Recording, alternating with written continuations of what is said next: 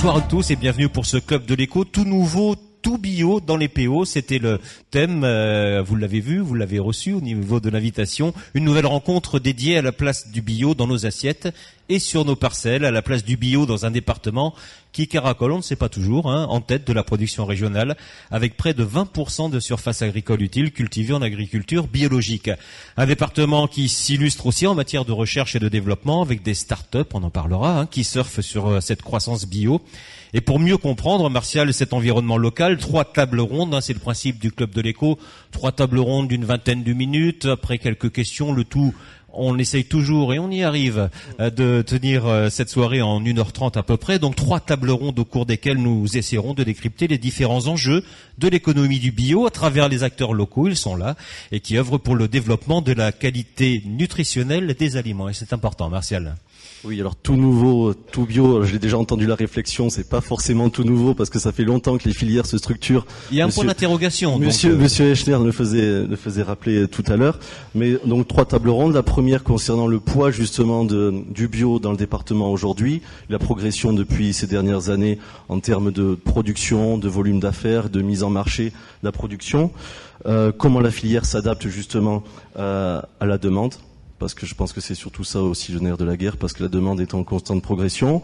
Deuxième table ronde sur euh, l'innovation, avec quelques belles, euh, belles réussites locales. Je pense à Akinao et euh, Claude Sarda qui est aussi là sur des et Monsieur Jacquemin sur des, des startups qui qui ont pris le virage du bio pour justement réfléchir à des, à des applications bien bien spécifiques. Et enfin sur le, la culture locavore sur comment comment aujourd'hui les, circuits courts se mettre en place, comment les, les acteurs locaux, qu'ils soient viticulteurs, qu'ils soient euh, producteurs d'huile d'olive comme Madame Lafont, comment les, les acteurs locaux se mettent euh, se mettent euh, dans, le bio et, et tentent de, de faire des de trouver des débouchés, de faire passer le bio le maximum dans nos assiettes.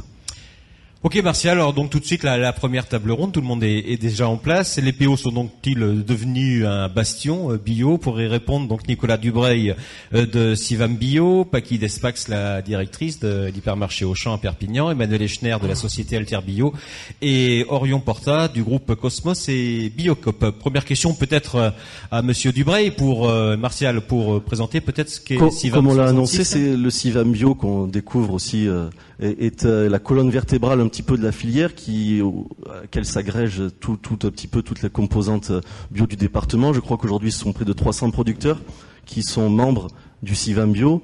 Si vous pouvez nous, nous, faire un petit, un petit point, parce que vous avez une vraie photographie justement de, de la, du bio dans le département Voilà, c'est ça. En fait, le, le, le CIVAM, on est vraiment euh, une association euh, des producteurs bio du département. On a deux vocations principales. La première, c'est d'accompagner tous les gens qui ont des projets de, de conversion en bio ou d'installation euh, directement en bio. Et donc les accompagner sur le plan réglementaire, sur le plan technique, parce que ça implique toutes des pratiques qui sont réellement différentes en bio. Et le deuxième volet, c'est vraiment d'accompagner les producteurs aussi sur le volet commercial pour qu'ils puissent euh, trouver des nouveaux débouchés des, et des nouveaux circuits de commercialisation pour leurs produits avec des sociétés partenaires euh, et de les orienter vers tous les circuits de, de, distribution possibles. Vous intervenez en amont, du coup, et en aval après par, rapport, au, par rapport aux producteurs. Voilà. Et aujourd'hui, on a, euh, c'est une association qui a un peu plus de 350 euh, producteurs bio sur les 500 et quelques du, du département. Alors, ce sont voilà. uniquement des producteurs. Hein. Ce sont uniquement des producteurs, oui. Les adhérents du, du CIVAM, on est, c'est uniquement des producteurs. Alors, euh, en, en, visitant un petit peu votre site web, euh, vous avez un champ d'action quand même très très large. Hein. Formation, conseil, amélioration des techniques, innovation. Alors les deux. Pas tout seul pour faire ça, rassurez-vous. Non, non, non. Heureusement, on est, on est aujourd'hui l'équipe, on est, on est sept personnes avec euh, la particularité du CIVAM, c'est qu'on a quand même un pôle euh, technique qui est assez, assez important avec aujourd'hui quatre techniciens qui sont spécialisés en maraîchage, en arboriculture, euh, ben vraiment pour pour accompagner tous les producteurs dans les dans, dans la mise en œuvre de toutes les pratiques bio. Hein. Vous savez qu'en bio, on, on, se base principalement sur la prévention puisqu'on a beaucoup moins de, de moyens de traiter. Euh, il existe quelques quelques pesticides naturels qui sont autorisés en bio, mais on se base avant tout sur la sur la prévention avec la euh, en essayant d'avoir la biodiversité fonctionnelle la plus importante possible. Et donc nos techniciens aident les producteurs à, à mettre tout ça en place euh, quand ils sont sur une période de, de conversion. Alors concrètement, parce que moi j'aime bien le concret, je fais toujours un petit peu le, le candide hein, dans ces réunions, mais un producteur a besoin de vos conseils. Enfin, comment ça se passe hein Il vous appelle, il prend rendez-vous, vous arrivez Alors ça peut ça peut être sur plus, plusieurs formes. Hein. On va d'abord recevoir des producteurs au bureau euh, pour euh, ben, parler un petit peu de, de, leur projet. On va prendre euh, une heure, deux heures avec eux pour faire un peu le tour, à la fois sur le plan technique, à la fois sur le plan commercial aussi. Parce que des fois il y a des producteurs qui sont très au point techniquement mais qui n'ont pas du tout pensé qu'il fallait aller sur des circuits euh, de distribution différents. Au contraire, il y a des, des, personnes qui ont très bien calé leurs débouchés, qui veulent faire de la vente directe, livrer des magasins bio, mais qui sur le plan technique sont pas forcément au point. Donc on fait un peu le, un premier tour de tout ça. Là, on est dans le conseil en fait. Hein. On est vraiment dans le conseil. Donc ça, c'est de la, c'est du suivi individuel. On peut aussi, il y a des dispositifs qui existent au niveau régional, euh, le Visa Bio par exemple, où on va accompagner les producteurs pendant trois jours sur le terrain pour euh, pour les accompagner idem sur le plan technique et sur le plan commercial. Et puis après, on essaye aussi de faire des, du suivi collectif avec des sessions de formation. On organise une, quinzaine de formations chaque année. Et, aussi notamment, des, on essaie d'animer plusieurs groupes techniques d'échanges où les producteurs vont échanger entre eux et, et échanger sur, leur, sur différentes pratiques. Euh, Est-ce que quelle est votre votre vue sur ces dernières années euh, comment est-ce qu'on progresse? Est-ce que vous avez vu une progression, euh, une volonté euh, véritable dans le département de, vraiment aller vers le bio? Vous êtes au cœur du système. Hein ben moi, je suis arrivé moi en 2013. Euh, on était en 2013, c'était on, on sonnait le, le, pompon parce qu'on était, il y avait 13% de la surface agricole utile, c'était 13%. Et on était le premier département en bio de France en pourcentage de la surface utile. Deux ans après, on en est à 20%. Donc je pense que ça dit tout de l'évolution qu'il y a des, des, surfaces. En deux ans, je pense qu'on n'aurait jamais imaginé que la surface progresserait autant. Et on est toujours premier On n'est plus premier en pourcentage de la surface euh, parce qu'il y a des, il y a des, il y a d'autres euh, départements qui se sont beaucoup développés aussi, mais on est dans le, je crois qu'on est dans les quatre ou cinq premiers, donc euh, on est, on est toujours dans le peloton de tête, on va dire. Au niveau de la région, c'est quand même l'un des premiers? Au niveau de la région, on est le premier en pourcentage de la surface, ouais. Alors juste un mot, euh, peut-être pour terminer, avant de passer aux autres invités. Bien sûr, on, se retournera vers, vous euh, au niveau du, financement. Je crois que vous avez une part d'autofinancement, une part beaucoup de subventions également des collectivités. On a des subventions des, collectivités, hein, du conseil départemental en, tête, de la région et aussi de, la DRAF. Et on essaye de développer le plus possible de l'autofinancement via des formations, via des prestations qu'on propose aux, producteurs également pour euh, pour essayer d'être d'être un, un, petit peu plus indépendant, quoi. Hein. Voilà. Juste avant de donner la parole à Monsieur Echner, sur les circuits de distribution, aujourd'hui, quels sont-ils? Sont des circuits courts, des circuits longs? Comment Est-ce qu'il y a une progression justement? Est-ce qu'il y a un glissement de, de, Alors j'ai pas, j'ai pas vraiment d'idée sur les différents circuits de, de distribution si ça progresse ou pas. Je sais que tous ces circuits-là sont en, en augmentation euh, de, manière vraiment importante, notamment dans les magasins bio. Hein. Je pense que Orion en, par, en, en, parlera encore mieux que moi. Mais je sais qu'on a eu dans la, région, j'ai des données sur euh, Languedoc-Roussillon, je sais qu'il y a une surreprésentation de la vente directe euh, par rapport au niveau national. Je crois qu'on est à, euh, j'avais plus les, on est à 24% de vente directe sur le marché bio, alors qu'au niveau national, on serait plutôt autour de 15 de 15% c'est lié au fait qu'il y ait beaucoup de stands de, de vente directe et aussi qu'on a un secteur viticole assez important avec des gens qui vendent directement au caveau. Voilà. Après, je ne pense pas qu'il y ait des grandes, de, des grandes progressions entre les différents circuits de distribution. Donc les boutiques paysannes, par exemple, ou les réseaux euh, de circuits courts entre producteurs et consommateurs sont, sont importants dans le département Sont assez importants. Ça représente un quart. Voilà. Merci en tout cas Nicolas Dubreuil, on reviendra vers vous hein, ouais. si euh, dans, le, dans, le, cours de la discussion. Euh, Martial, notre deuxième invité, il s'agit d'Emmanuel Echner de la société Alter Bio. Alors, Monsieur Echner, qui travaille, je pense, en étroite collaboration avec le CIVAM, vous êtes euh, parce que vous êtes aussi producteur, je crois. Si oui. vous pouvez, mais si vous pouvez nous expliquer juste Alter Bio en tant que metteur en affaires, Comment... Alors, on va dire metteur en marché plutôt. Metteur en marché. voilà. Euh, donc, euh, Alterbio est un acteur euh, historique de, de, du développement de la, la bio en, en Languedoc-Roussillon et puis au niveau national et puis dans les PO, puisque depuis 1984, en fait, Jean-Pierre et Jean-Claude Matali, euh, gérants d'Alterbio, sont, sont, impliqués dans la construction de la filière. Donc euh, c'est pour ça que je me suis permis euh, cette petite allusion à tout nouveau, tout bio. Le, le bio est loin d'être nouveau et est une filière qui, qui, se bâtit depuis de, de nombreuses années. Euh, donc la pour la petite histoire, euh, en, 1984, euh, euh, il n'y avait aucune structuration véritablement de la filière. il n'y avait pas de cahier des charges européen de la bio.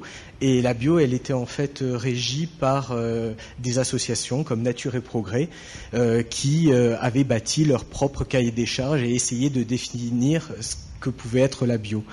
Maintenant, on, est à une échelle bien différente et avec une, structuration qui a pris beaucoup d'ampleur.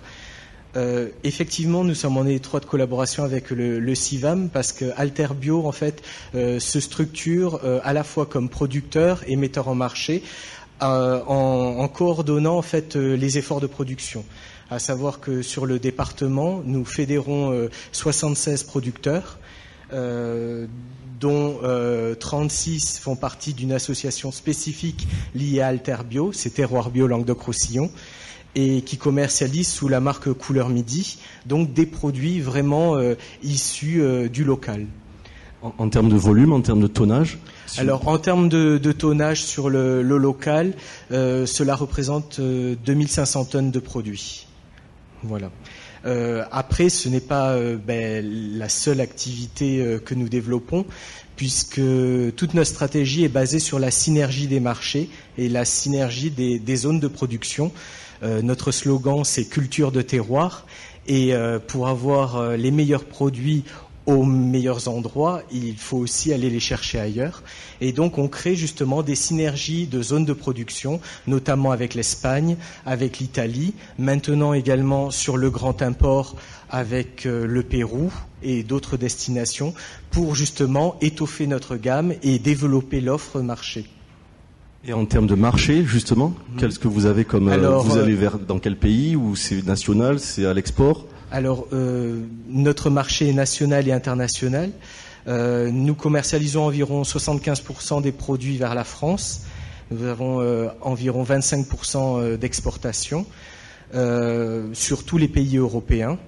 au niveau national, la distribution s'adresse à, tous les canaux, c'est-à-dire que nous, visons euh, les magasins spécialisés bio, les réseaux de distribution euh, comme Biocop, euh, mais également la grande distribution, les grossistes, maintenant également l'industrie qui, est en recherche de produits également pour développer des gammes de, produits transformés bio. Là encore, on est toujours dans une croissance année après année? Oui, euh, la, croissance est très forte. Euh, les chiffres nationaux en fruits et légumes euh, donnent une tendance à 25% de croissance sur les huit premiers mois de l'année. au niveau d'Alterbio, on peut le vérifier également, puisque au jour d'aujourd'hui, notre chiffre d'affaires est de 50 millions d'euros et nous avons progressé de 10 millions d'euros en un an. Ah, ça fait rêver quand même. C'est ce qu'on appelle une bonne progression. C'est une bonne progression, mais euh, cette progression est maîtrisée au jour d'aujourd'hui. Euh, nous insistons beaucoup sur le fait que euh, la filière justement se construit et elle, elle, se construit en bonne intelligence avec, avec de la, beaucoup de planification. Euh, de l'anticipation et de la planification. Euh, on insiste énormément sur justement euh, cette planification de culture avec tous nos producteurs partenaires, puisqu'il ne s'agit pas de les engager sur des voies qui, qui, qui soient sans débouché produit. Donc on essaye toujours de mettre une adéquation entre le marché et le produit et son producteur en fait. Ça c'est vraiment notre philosophie. Dernière question qu'en est-il effectivement de vos relations avec le, le CIAM 66 On vous a écouté tous les deux. De, quelle manière travaillez-vous ensemble? Alors, euh, nous travaillons ben, euh, activement ensemble sur euh, ben, sur les débouchés marchés, notamment. Mhm. Nicolas vous parlait de, du côté un petit peu aval de la de la filière. ça se fait également par le biais d'Alterbio, puisque les, les contacts pris en, en, en termes de nouveaux producteurs euh, ben, peuvent déboucher à des partenariats avec notre société. Euh, et puis, euh, justement, il y a un retour également de nos services commerciaux vers le CIVAM pour leur donner les tendances produits, pour leur euh, pour mettre en avant justement les productions qui sont attendues par les marchés et qui manquent. Euh, donc euh, voilà, c'est une étroite collaboration effectivement. Puisque vous l'évoquez, il manque, il y a des marges de progression encore pour la production locale, pour les agriculteurs locaux. oui, il y a des marges de progression. Oui, tout à fait. Et, et justement, Nicolas pointait le fait qu'on avait beaucoup de, de, ventes directes sur le département. il peut y avoir également de la place pour des projets plus ambitieux que la vente directe, notamment tous les métiers de l'expédition. Très bien, merci, merci beaucoup. de nouveau, euh, n'hésitez pas d'ailleurs à intervenir hein, durant les, différentes discussions. On, se retrouve tout à l'heure. Notre troisième invité, euh, Martial. Madame Nespax, voilà. on va parler de la distribution maintenant. Et justement, pour avoir visité euh, le l'hyper Auchan il y a quelque temps avec vous, c'est vrai que la place du bio est de plus en plus importante dans, dans votre magasin aujourd'hui par rapport à la, consommation, par rapport au consommateur Quelle est votre stratégie? Comment vous le vous mettez en avant justement le bio? Ben, euh, Sur le magasin, nous on a choisi le, bio et on a décidé d'en faire un bastion dans le cadre d'un projet commercial et d'un remodeling du magasin. Euh, d'abord euh, parce que c'est un marché porteur et qu'aujourd'hui dans la distribution, ben, on doit préempter les marchés porteurs. Ensuite parce que ça répond aux attentes des consommateurs. Donc effectivement, on a doublé le rayon bio en quelques mois. On arrive aujourd'hui à près de 2500 références. Donc c'est presque une petite boutique à l'intérieur de l'hyper. On a voulu que ce soit différenciant. On veut aussi prendre une longueur d'avance sur un marché qui répond aux attentes des consommateurs avec des produits, des produits locaux? Vous mettez aussi en avant des produits locaux. Je, Alors, on a des produits locaux, oui, on a des produits locaux. On a fait une très très belle réussite sur tout ce qui est euh, les vins, euh, les jus de fruits. Euh. bon, là, on travaille beaucoup avec, essentiellement d'ailleurs, avec les produits locaux. En ce qui concerne les fruits et légumes, c'est également un, marché porteur. On a un peu plus de difficulté à travailler avec les produits locaux. Aujourd'hui, ben, on est à la recherche justement d'entreprises qui s'adaptent euh, à la grande distribution. Donc aujourd'hui, on a des produits français, quelques produits locaux, mais on passe encore par notre plateforme de fruits et légumes. On n'a pas d'achat direct aujourd'hui euh, sur le département au niveau des fruits et légumes, alors qu'on en a en vin, on en a en jus de fruits. Euh. Est-ce que c'est pas un petit peu paradoxal quand même par rapport à tout ce qu'on vient d'entendre, de dire que finalement en fruits et légumes, bah, bon, ça vient pas des PO, quoi? Si, mais on a déjà eu la discussion euh, plusieurs fois. Je vois le sourire. on, est, on est en attente et on est partie prenante, euh, comme on a su le faire avec euh, bah, les fournisseurs locaux sur le vin ou sur les jus de fruits. Aujourd'hui, on est en attente bah, de justement de, de, pouvoir travailler avec la production locale au niveau des fruits et légumes. Petit mot peut-être, Monsieur Echner, sur le sujet? Après, le, le, débat est un peu compliqué puisque il, il, il, s'agit il s'agit aussi d'accords nationaux avec avec certaines enseignes. Bon, c'est vrai qu'Alterbio travaille avec la grande distribution, mais il y a des accords d'enseigne. Donc, euh, pour pouvoir aussi développer en local, il faut également qu'il y ait des accords nationaux et ça simplifie beaucoup beaucoup les choses également. Alors c'est vrai, mais euh, en ce qui concerne les liquides, euh, le vin par exemple, on a trouvé un accord au niveau du local ça a été euh, long, certes, mais nous y sommes arrivés puisqu'aujourd'hui ça se passe plutôt bien et c'est un marché qui est en très très forte évolution. Bah, j'espère en tout cas que voilà cette reprise de, de, parole de tous les deux débouchera peut-être un petit peu sur, sur quelque chose. C'est une stratégie du groupe Auchan. Là, j'ai vu que qu'Auchan avait ouvert euh, bah, ce vendredi, enfin vendredi euh, il y a en, 15, euh, son deuxième magasin Cœur de Nature, qui ne propose que des produits bio. C'est dans le 9e arrondissement à Paris. Hein, S'il y en a qui, qui vont visiter la capitale dans les jours qui viennent, c'est un concept qu'on peut voir un petit peu décliné en province? Euh, oui, oui, c'est un. Il y en a sur. Vous pouvez nous en dire un mot sur sur. non, c'est un concept. Il n'y a que des produits bio, c'est ça quoi. Voilà, c'est que des produits bio, donc sur une surface entre 2 et 4000 mètres carrés. Oui, c'est quand même une. Donc euh, voilà, on a sur le magasin de Bretigny qui a ouvert il y a trois ans et comme il a fait ses preuves, on ouvre un second magasin en région parisienne. Ah, Donc en, lisant ça, je dis deux en trois ans quand même, c'est pas non plus. Non, parce que en parallèle, à l'intérieur des hyper, on a aussi il y a beaucoup de référencement. Voilà, on a aussi euh, voulu garder nous euh, cette particularité qui répond aux attentes de nos clients euh, chaque jour. Donc, euh, mais euh, on compte développer ce concept euh, dans, dans, les mois et dans les années qui viennent. Alors, vous spécifiquement hein, pour l'hypermarché d'Auchan à Perpignan, c'est vous avez au fur et à mesure des années constaté une véritable attente des clients ou c'est finalement l'offre qui a qui a fait le, la demande? Non, je pense qu'il y a une il y a une réelle attente des consommateurs sur les produits bio, les produits plus sains, les produits sans gluten. Euh, non, non, ça nous amène d'ailleurs à, aller chercher de nouvelles références, à augmenter les gammes, donc à, augmenter nos, nos, mètres linéaires aussi pour, proposer le maximum de produits. Et pour revenir au local, est-ce que vous avez des clients qui vous font remarquer justement, ah ouais, mais ça, ça vient pas de, ça vient pas de chez nous? Oui, sûrement, bien sûr, bien sûr. Mais sur le magasin, on, a quand même une très très large gamme de produits locaux. Exactement. Mais on pourrait avoir également, c'est surtout sur les fruits et légumes. Ben voilà, c'est ça, je voulais que. voilà. On, arrive à en avoir, mais c'est un petit peu compliqué. Martial. Oh, ça fait la transition parfaite avec Monsieur Porta, puisque vous avez. Euh, comment vous voyez justement arriver cette concurrence de la grande distribution, vous qui êtes euh, le réseau Biocop qui est implanté aussi depuis depuis un des pionniers dans la distribution de de, produits bio. C'est un nouvel acteur, c'est un, un nouveau concurrent. Ça prouve que justement le secteur est très dynamique? Oui, je crois que la grande distribution essaye depuis longtemps de, de prendre pied sur le marché du bio.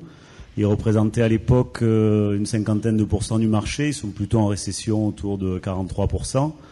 Et les magasins spécialisés, d'une manière générale, représentent à peu près 35% du marché. Donc clairement, la stratégie des enseignes euh, de grande distribution, il y a, il y a Auchan, mais il y a aussi euh, Carrefour, par exemple, ou d'autres enseignes, c'est de développer des magasins spécialisés 100% bio euh, pour pouvoir atteindre une certaine clientèle qu'ils n'arrivent pas à atteindre dans, le, dans les hyper et qui, qui cherchent autre chose que, que juste trouver des produits bio. Ils, voilà, ils cherchent un autre modèle aussi de, de consommation. Vous pouvez vous présenter donc rapidement. Vous avez combien de, de magasins, par exemple, dans les PO Alors, dans les PO, il y a actuellement 7 Biocop, bientôt 9. Euh, on est implanté dans les PO depuis les années 90. Un fort développement. Hum, clairement, on, on pense qu'on a développé la, demande euh, en apportant l'offre. Euh, on a un très fort ancrage local. On est à plus de 20% de nos achats, nous, ventes nos, des produits dans nos magasins qui sont des produits locaux. Sur le rayon fruits et légumes, on va être au-delà de 30% euh, sur l'année. Voilà. Et après, donc moi, je représente la coopérative aussi au niveau national, puisque Biocop est une coopérative de magasins, de producteurs, de salariés. Et donc on est le premier distributeur de, produits bio en France avec à peu près 17% du marché euh, de l'alimentaire bio en France. Là, on est sur des, surfaces euh, entre 100, 600, 700 mètres carrés? Non, la surface de, moyenne d'un magasin, c'est autour de 300 mètres carrés. Voilà. On va de 60, puisqu'il y a notamment un magasin à Bolker qui fait 60 mètres carrés, qui, fait, qui a intégré le réseau Biocop il y a deux ans, qui fonctionne très bien, mais qui aimerait bien s'agrandir un petit peu. Mais voilà, le concept Biocop, c'est de 60 à 800, mais le, le magasin moyen, c'est 300 mètres carrés et c'est autour d'un million et demi de chiffre d'affaires. Martial? Le chiffre d'affaires progresse oui. Constat. Chaque année, un peu plus, vous le ressentez vraiment dans les... Oui, alors le, en pourcentage, les pourcentages augmentent. Euh, vu, on, a fait euh, l'année dernière une année autour de, de 10%. Et cette année, au niveau national et aussi au niveau local, Là, on est sur une tendance à 25%, donc il y a une très forte accélération cette année. Euh, bon, portée aussi par le nombre d'ouvertures. On va ouvrir pas loin de 50 magasins cette année pour passer autour de, de 430 magasins. Donc effectivement, une très forte progression. Biocop existe depuis 30 ans. Biocop est dans les PO depuis plus de 20 ans. Et quelque part, euh, avec aussi une nouvelle génération dynamique qui fait qu'on développe beaucoup et on répond bien à l'attente des, des consommateurs, d'un commerce différent. Ah, alors bon, le, le danger peut-être entre guillemets, c'est que tout devienne bio finalement, quoi, hein, euh, et que le consommateur. Non, non, non, mais je veux dire, bon, on voit fleurir effectivement, hein, pas mal de, de, à la fois des rayons bio, des magasins bio. Enfin, moi, je me prends comme euh, consommateur lambda, je me dis, je vois tout devient bio. Comment faire la différence entre quelque part le vrai bio, le, le bio bon à moitié, puis celui qui est pas bio du tout, parce que bon, quelque, finalement, quel est le contrôle hein, C'est ce que demande. Euh, je vous pose la question à vous, comme à tout le monde. Hein, c'est pas biais, c'est pas. Non, non, mais c'est intéressant. En hein tout cas, que demain tout devienne bio, c'est pas, c'est clairement pas un danger. Mmh. Euh, ah non, non, non, c'est un danger selon dans le danger qu'on se fasse avoir, voilà, hein, pas le danger de manger bio. Mais nous, en haut de notre charte, c'est bien le développement de la bio, et il y a des, des réflexions autour de dire d'ici 10 ans, 50% de l'alimentaire sera bio. Quoi. Mmh. Donc la seule chose, c'est que ça demande euh, de mettre en adéquation la production qui va devoir aller derrière pour pas avoir besoin d'aller la chercher loin. Et quand vous parlez, on pense clairement que dans 10 ans, c'est déjà le cas un peu maintenant, il y aura deux bio. Il y aura une bio, effectivement, plus business industriel, plus lointaine, moins logique et, moins écologique quelque part. Et moins vérifiable, peut-être. Oui, alors. Pour le consommateur, non? Alors, les, notions de, de bio, pour l'instant, il n'y a pas de problématique à ce niveau-là. Les produits qui rentrent sur le marché français sont certifiés ils sont bio. La question, elle, va beaucoup plus loin. Elle va dans la logique du bio et euh, dans l'écologie, dans, dans, plein de choses et dans le business et, dans la construction de filières. Voilà, c'est des choses qui peuvent s'opposer. De même, pour qu'il y ait deux bio, une bio qui va chercher du prix sur un marché et une bio, par exemple comme la nôtre, on dit qu'on sera jamais les moins chers du marché, mais par contre derrière on défend euh, des choses qu'on met en place sur le terrain. Martial, question pour terminer la, la Pour terminer, juste pour savoir un petit peu quel est la, le nombre d'emplois liés aujourd'hui euh, au bio dans le département. Je me retourne vers Monsieur Dubré. Est-ce que vous avez une idée sur un, emploi direct ou indirect? Je crois qu'en moyenne, on dit qu'il y a à peu près euh, sur les exploitations, en tout cas sur le sur le côté euh, amont de la filière, je crois qu'on dit qu'il y a en moyenne 2,5 personnes qui travaillent sur par exploitation. On a à peu près 560 exploitations, donc euh, voilà, on est autour de 1700, euh, 1700 euh, personnes qui travaillent dans le bio sur le département. Dans la production. Dans la production. Si on ajoute la distribution, ça fait pas mal aussi. Hein. On est à peu près à, à 7 personnes en moyenne pour un magasin. Et à notre niveau, on représente... Pas Volker, hein non, ils sont, ils sont malheureusement que trois pour l'instant à Volker, mais on, dépasse les, les 70 salariés des, magasins Biocop sur le département. Donc, euh, ça fait aussi partie du modèle économique. Hein. C'est-à-dire qu'on cherche à développer du commerce avec du conseil, de l'accueil, de la relation. Donc, forcément, derrière, euh, les gens croisent d'autres gens dans les magasins. Pour compléter les, propos de Nicolas concernant les exploitations bio également, il faut savoir que ben, une exploitation bio en général est, plus gourmande en main d'œuvre euh, qu'une exploitation conventionnelle. Donc euh, euh, le bio effectivement génère davantage d'emplois. Très bien, bah, ça sera le, mot de la fin de cette table ronde. Merci. Je crois qu'on peut applaudir nos, nos quatre intervenants. On essaye toujours vous le savez de respecter le, le, timing, donc on, on, aura bien continué à discuter avec vous. Je vais vous demander de, bah, je vais demander au prochain groupe, hein, entre guillemets, hein, c'est Madame euh, Levert, Monsieur Jacquemin, Monsieur Sarda de rejoindre les fauteuils devant. Voilà, un petit jeu de chaise musicale. Ça dégourdit les jambes, en plus c'est parfait. On va peut-être pas laisser peut-être un, un, siège vide. Ça, non, c'est bon pour euh, pour nos amis de, de la régie. Vous nous dites hein, si on met quelqu'un là. Bon, enfin bon, écoutez, hein, on verra.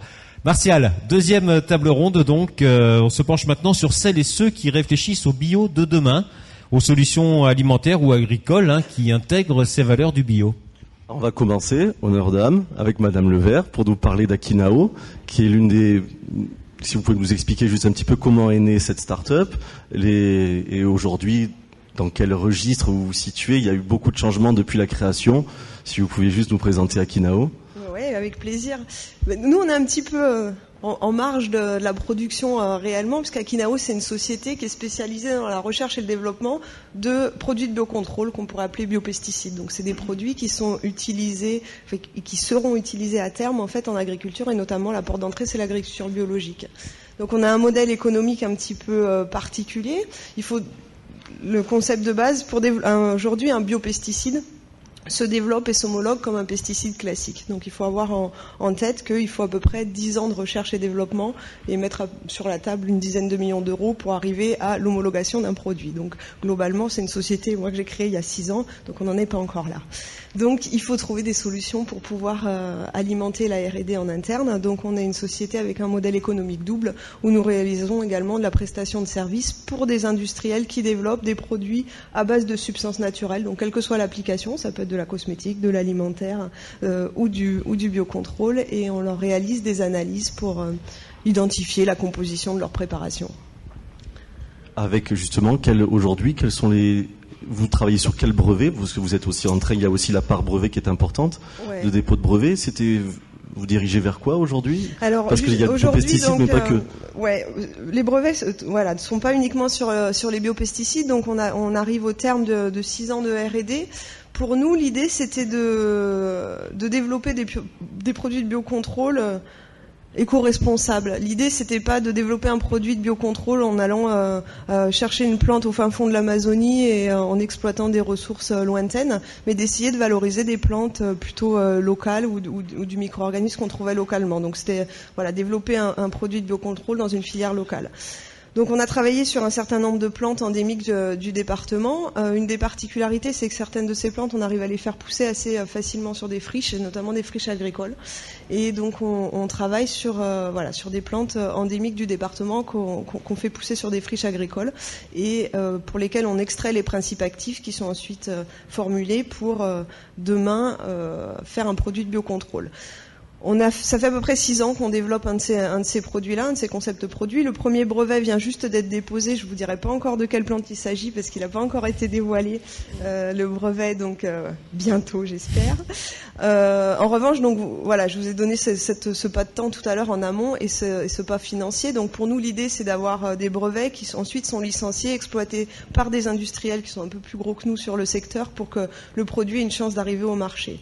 Donc c'est horizon 2020, 2021. Ouais, on est sur un horizon 2020-2025 pour avoir un produit, euh, ah un produit de biocontrôle. En revanche, l'idée c'était aussi de se dire, euh, quand on génère ce, ce principe actif, on développe, on a du coproduit. On n'aime pas dire le terme déchet, mais on, a du coproduit. Et ce coproduit-là, on, a développé un nouveau paillage, hein, qui est un paillage euh, innovant. Donc le paillage, c'est ce qu'on va mettre au pied des cultures ou des ou, des jardins ou dans les euh, ou dans les euh, jardins, les potagers particuliers ou sur d'autres types de, de, cultures, et qui est un paillage qui permet donc d'empêcher le développement des, des, mauvaises herbes, de garder bien l'eau sous les sous les pieds, etc. Et on destination aussi des collectivités locales. Hein on a deux. On a deux, deux cibles pour ce produit-là. Euh, une cible qui sont les collectivités locales, territoriales, et puis les agriculteurs. On travaille avec euh, notamment les, des viticulteurs ici sur Banyuls, qui ont une problématique qui sont euh, ces vignes en terrasse, qui sont difficilement mécanisables. Il y a certains agriculteurs qui sont donc en bio et qui veulent pas traiter en herbicide, et donc c'est une solution alternative assez intéressante pour limiter le développement des, des mauvaises herbes. Et ça, c'est pardon, j'arrête pas de parler. Et, euh, et, et ça, c'est un, un, un, produit à, à, mis sur le marché plus rapide avec des contraintes réglementaires qui sont un peu moindres et donc euh, qu'on espère euh, mettre sur le marché d'ici un an à peu près. Ça, ça vous valorisez en fait les bonnes pratiques pour l'agriculture biologique. C'est l'idée et d'apporter des, produits innovants et nouveaux sur le marché, pas qu'en produits phyto classiques, je dirais. Alors j'ai lu dans une interview il y, a, un an ou deux, je ne sais plus, que vous envisagiez de proposer aussi un service de certification Charca Free pour hein, lutter contre cette euh, fameuse euh, maladie. Hein, euh, Charca, vous pouvez en dire un mot d'ailleurs Ouais, la Charca, donc c'est un, une maladie. La Charca, la Charca c'est un virus en fait qui se développe et notamment sur ici, dans, enfin pas qu'ici, mais qui, qui, est très problématique dans le département, qui se développe sur les pêches et les nectarines essentiellement et qui font des gros gros dégâts au niveau des exploitations. Donc on a réfléchi en fait à, à offrir une nouvelle offre de service qui permettrait de détecter la charca de façon très précoce. Et euh, pas plus tard qu'hier, en fait, on a eu euh, lancé un projet avec des coopératives du département, notamment la coopérative Il Fruit et la Melba, euh, avec lesquelles on va, on travaille vraiment maintenant à la mise en œuvre de cette nouvelle méthode d'analyse qui va permettre de détecter, la, de charca de façon très précoce et notamment de la détecter sur les jeunes plants qui vont être replantés quand, il y a de l'arrachage d'anciens arbres qui sont charqués, de manière à essayer d'assainir un petit peu les, euh, les vergers euh, pour limiter la propagation de cette maladie. Donc les gens vous apportent quoi Un échantillon? Vous l'analysez? Comment ça se passe Ouais, alors là on est au cœur de l'innovation encore. Ah, on est au cœur vraiment du développement de cette, cette nouvelle méthode. Il faut faire de l'innovation pour arriver. Donc il y a déjà des méthodes qui existent, mais il faut vraiment les adapter à ces, à ces problématiques locales. Donc on est en plein développement et le programme vient juste d'être lancé. Alors là, avec Akinao, on est vraiment dans, dans, dans, une start-up locale qui, qui réussit, qui je crois, euh, enfin Emmanuel a eu le prix Alfred Sauvy euh, d'ailleurs, euh, hein, à une époque, voilà, je me tourne. Quasiment. Le prix l'indépendant. Ah, on a reçu le prix l'indépendant il y a quelques années. C'est pour ça que je m'en souvenais. voilà. Donc, euh, comment ça se passe pour vous concrètement Là, on sort peut-être un petit peu du bio, mais bon, là, vous en êtes à 6 ans, je crois, d'existence. Euh, c'est compliqué, toujours besoin de financement, toujours besoin de, euh, de, de gens qui croient en votre projet, qui vous aident? Oui, alors en fait, on a on a la chance en fait d'avoir créé la société euh, avec un gros soutien de l'université de Perpignan. C'est-à-dire qu'encore aujourd'hui, j'ai une partie de mon équipe technique qui est hébergée à l'université de Perpignan, qui nous loue une partie des, laboratoires et des plateformes analytiques. S'il avait fallu créer Akinao il y a six ans comme ça de but en blanc, il fallait lever euh, un ou deux millions d'euros. Donc lever un ou deux millions d'euros comme ça, c'est compliqué. Euh, et donc on a choisi en fait de, de, développer la société comme ça, voilà, sur sur fonds propres pendant quelques années. En revanche, on est effectivement toujours à la recherche euh, de financement, donc on finance par des, biais de, projets, de fonds européens, de fonds, euh, euh, de fonds régionaux, et beaucoup sur, sur les fonds propres qui sont générés par notre propre par notre autre activité de prestation de services. Et cette activité justement de, prestation, depuis qu'elle a été lancée, elle, bon, elle vous permet, on l'a entendu, de, financer une partie de, vos besoins. Est-ce qu'elle correspond à ce que à vos attentes par rapport à à ce que vous aviez espéré au départ Alors on est en train de lui donner un, un second souffle en fait mhm. parce que euh, on est en pleine euh, démarche qualité, donc on devrait avoir un audit final pour une, une euh, démarche qualité qui s'appelle bonne pratique de laboratoire et qui est absolument nécessaire à, à, nos clients quand nos clients développent des produits, alors que ce soit pour le marché de la cosmétique, de la nutraceutique ou du biocontrôle, ils ont besoin que nos analyses soient certifiées bonne pratique de laboratoire. Et euh, ça fait un petit peu plus, quasiment deux ans, donc on est une petite structure. Hein, la mise en place de cette démarche qualité, elle était assez longue, mais on arrive au bout et on a l'audit final en fin d'année. Donc on est en train de donner, je pense, un second souffle. J'espère qu'on va donner un second souffle à l'activité de prestation de services. Il n'y a, pas de raison. Les produits de biocontrôle vont se développer dans les années à venir. Ça fait 5-6 ans que, que l'innovation a lieu dans les sociétés, dans les labos de recherche.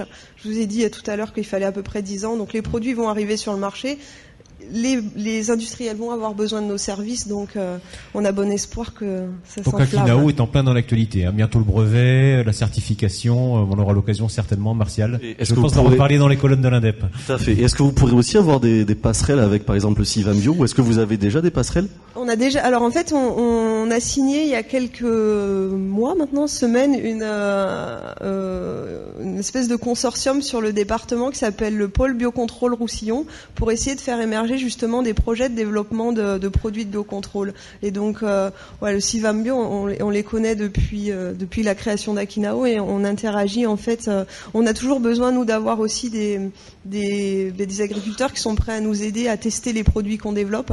Et donc, on travaille donc par le biais du Civam ou en direct avec des agriculteurs collaborateurs qui sont prêts à tester nos nouveaux produits. Merci en tout cas Annabelle euh, Levert, puis n'hésitez pas à intervenir hein, dans, la discussion que nous allons poursuivre, Martial, avec notre deuxième invité, euh, François Jacquemin. Martial François Jacquemin, et qu'on peut aussi, euh, avec Claude Sarda, qui sont un petit peu dans, les mêmes, dans la même gamme, c'est des produits, pour le coup, c'est pas des produits agricoles, mais des produits alimentaires innovants. Donc c'est une start-up qu'on a aussi rencontrée il y a très peu de temps, on s'est connu il y a peu de temps, avec un produit qui est la figue de Barbarie, bio, qui aujourd'hui rentre dans les, je pense, dans les dans les supermarchés, dans la grande distribution bio d'ailleurs, je crois, qui est présente dans, dans 400, je crois, vous m'aviez dit à l'époque, 400, 400 magasins, je crois, en France. Qu'est-ce que c'est? C'est cœur de cactus. Pourquoi, pourquoi vous êtes euh, lancé justement dans le dans la figue de barbarie bio? Quel était le, le, fait déclencheur? Juste un mot pour vous terminer la présentation. Vous avez obtenu en 2014, le, vous avez été vainqueur hein, du concours national de la création euh, agroalimentaire biologique. Voilà. Avec euh, cette création dont vous allez nous dire un mot. Non, celui-là, il veut pas, j'ai l'impression. Hein. Voilà. Merci. Oui, effectivement, on a, on a eu cette récompense.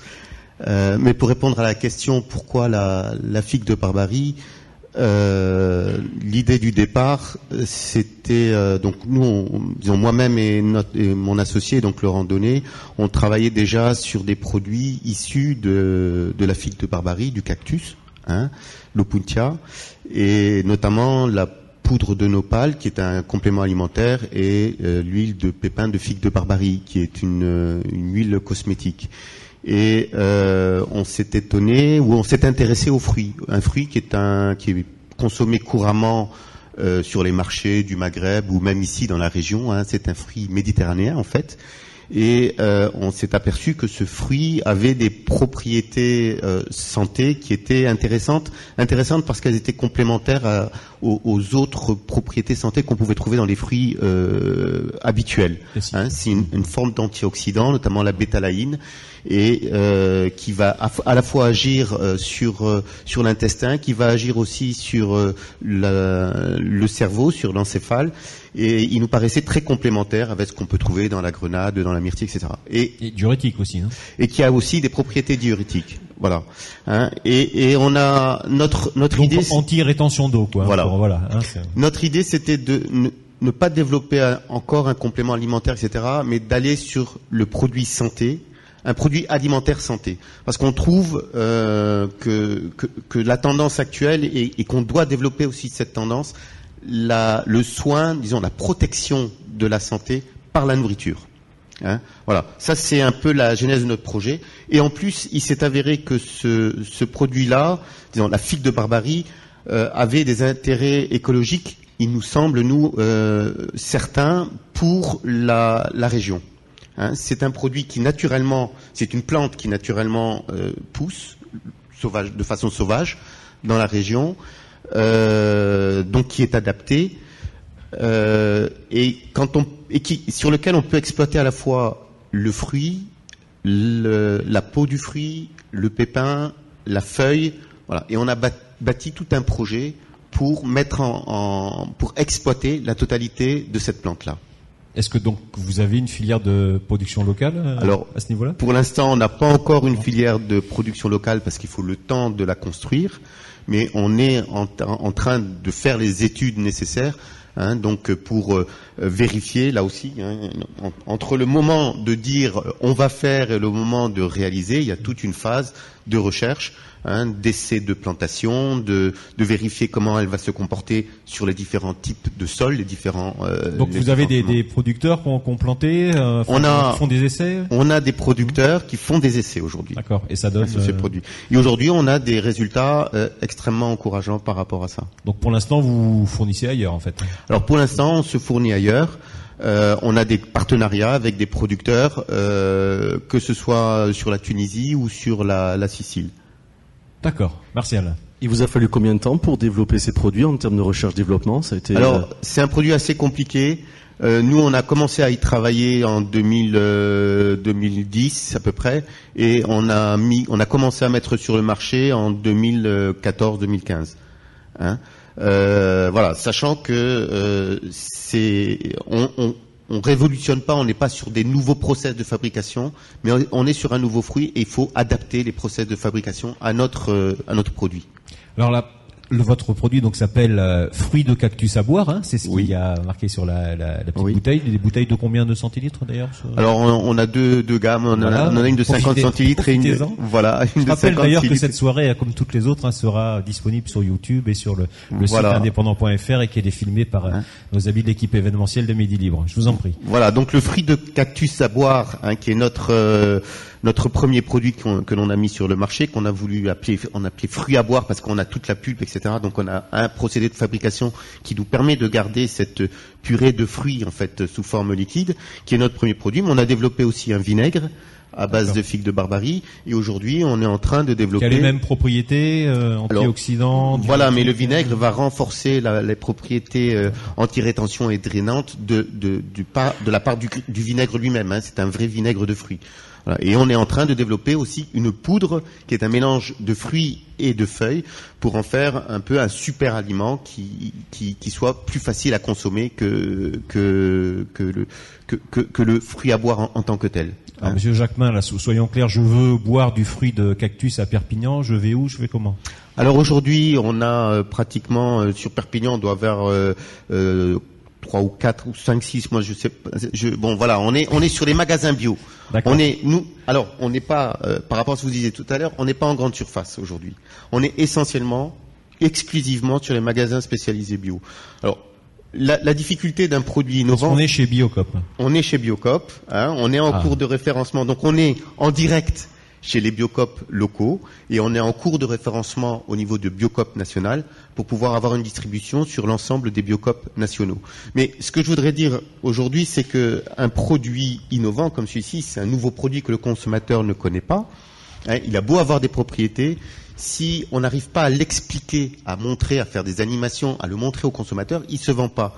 Et donc, euh, pour nous, euh, on, on, doit euh, être en relation avec euh, des commerçants qui vont faire aussi l'effort de l'expliquer, qui vont nous accepter aussi pour faire des animations, etc. Hein. Je, pour, pour, nous, c'est fondamental par rapport à ce type euh, de, c'est pas toujours le cas. produit. Euh, on, pour l'instant, ça marche bien avec euh, avec les magasins bio, mais on sent quand même que l'augmentation d'activité fait que euh, les gens sont moins disponibles. Mhm. Voilà. Donc, et, je pense que la réflexion, euh, il faut, hein, c'est la réflexion que vous aviez tout à l'heure, la spécificité justement des magasins bio, c'est d'avoir du personnel qui puisse conseiller le, qui soit consommateur. En, fait. Qui soit prescripteur, parce que l'alimentation devient quelque chose euh, qui, qui, doit s'adapter euh, aux, aux, individus. Hein D'accord. Merci Monsieur Jacquemin. Et puis nous suivrons euh, euh, de nouveau hein, dans l'ADEP la suite des aventures, euh, notamment de, du fruit de cactus à boire. Et, moi personnellement, ça m'a donné envie de, de le goûter. Hein. Je savais pas qu'on pouvait. voilà, je connaissais pas. Donc c'est l'aspect très intéressant de ce style de débat.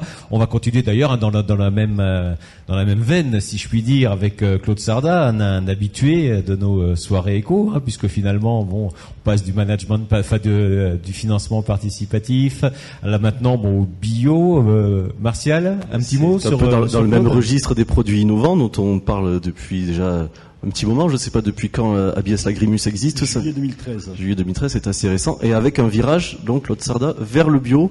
Alors comment Alors si vous pouvez juste nous expliquer un petit peu la gamme et pour, qu'est-ce que pourquoi, pourquoi le bio et en quoi les produits que vous développez sont bio aujourd'hui? Donc, en fait, effectivement, lagrimus, donc c'est le, sirop de sapin du canigou, pour ceux qui, connaissent. Donc quand j'ai démarré l'activité en juillet 2013, donc au démarrage, euh, même si notre récolte se faisait en haute montagne, on est à 1700 mètres d'altitude au-dessus de, de Vernet-les-Bains, à Mariaille pour ceux qui connaissent. Donc là vraiment on est en pleine nature et euh, je n'avais pas de souci, si vous voulez, d'avoir de, ce besoin de reconversion et on aurait pu directement attaquer en bio. Par contre, on a un ingrédient important qui rentre dans la composition du sirop de sapin, c'est le sucre. Et au démarrage, comme je ne savais pas où j'allais, euh, le sucre bio coûtant deux fois plus cher que le sucre conventionnel, et comme on a démarré nous aussi, ma foi, je suis à la fois commercial et gestionnaire, hein, je ne savais pas trop où j'allais avec ce sirop de sapin, que personne n'attendait en fait. Hein. C'est une recette ancestrale et patrimoniale que nous avons sauvegardée et relancée.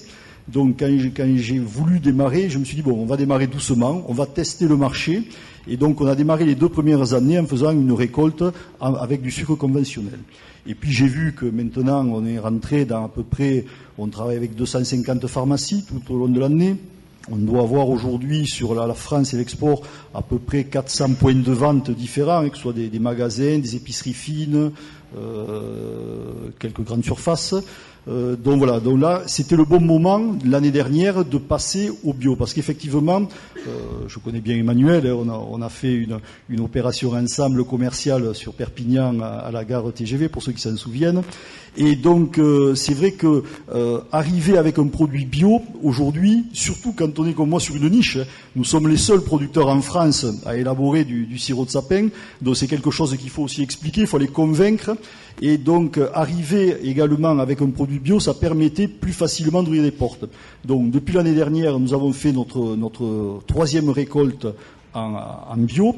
Et donc là, petit à petit, il me reste encore un petit peu de conventionnel, toute la gamme va passer bio. On a aujourd'hui euh, deux produits qui sont entièrement bio, et puis au, au, fur et à mesure, on va passer à l'ensemble de la gamme en bio.